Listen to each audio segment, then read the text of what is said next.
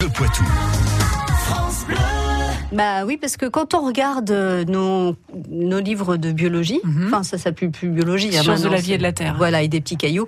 Euh, il y a dans le schéma de, de la circulation du sang Oui, une partie rouge, oui. Donc les Belges, et une partie bleue, Donc donc, les Français. Et Voilà. la question que l'on se pose avec euh, les scientifiques de la science infuse, avec euh, Curieux, la boîte à outils critique, et avec Jean-Michel Piquet, c'est est-ce que le sang bleu existe vraiment?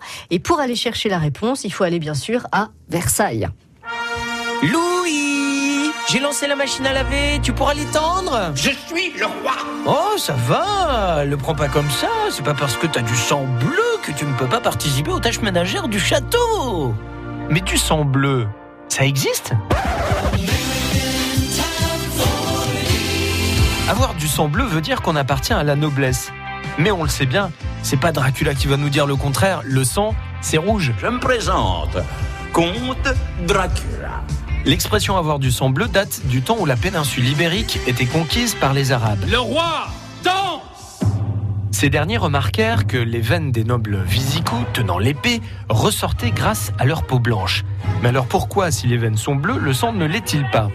Tout d'abord, la peau filtre toutes les couleurs de la lumière sauf le bleu, d'où cette teinte pour nos veines. Ensuite, le sang est rouge à cause du fer contenu dans les protéines d'hémoglobine formant les globules rouges.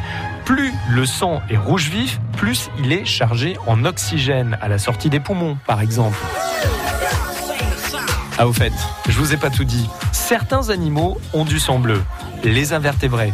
Dans leur cas, l'hémoglobine est remplacée par l'hémocyanine, qui transporte elle aussi de l'oxygène, et à la place du fer, eh bien on trouve du cuivre, d'où la teinte bleue. France Bleu Poitou.